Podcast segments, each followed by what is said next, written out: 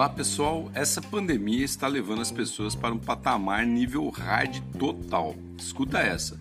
Um norte-americano criou uma pistola que dispara, ao invés de projéteis, máscara, isso mesmo, que se afixa na cara do alvo, que seria a outra pessoa que está sem máscara. Pode rir aí à vontade, mas é verdade. Tem até um vídeo na internet que mostra o funcionamento da Tractana e o inventor quer patentear e comercializar esse negócio. Depois dizem que a NASA precisa conhecer os brasileiros. Ô tio Sam, dá uma olhada aí que está dentro da tua casa.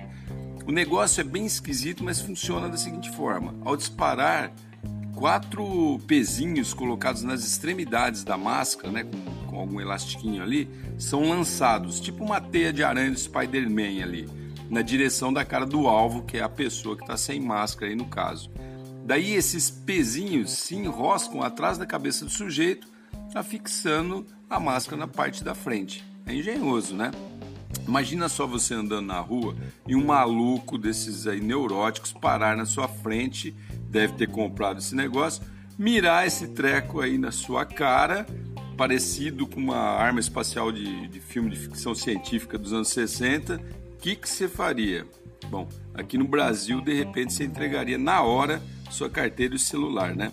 De qualquer forma, é uma inovação sem noção, mas é. E eu não poderia de deixar de compartilhar com vocês esse negócio até engraçado. Vai que pega, né? Beleza? Sou Cássio Bettini compartilhando temas sobre tecnologia, inovação e comportamento. Até a próxima.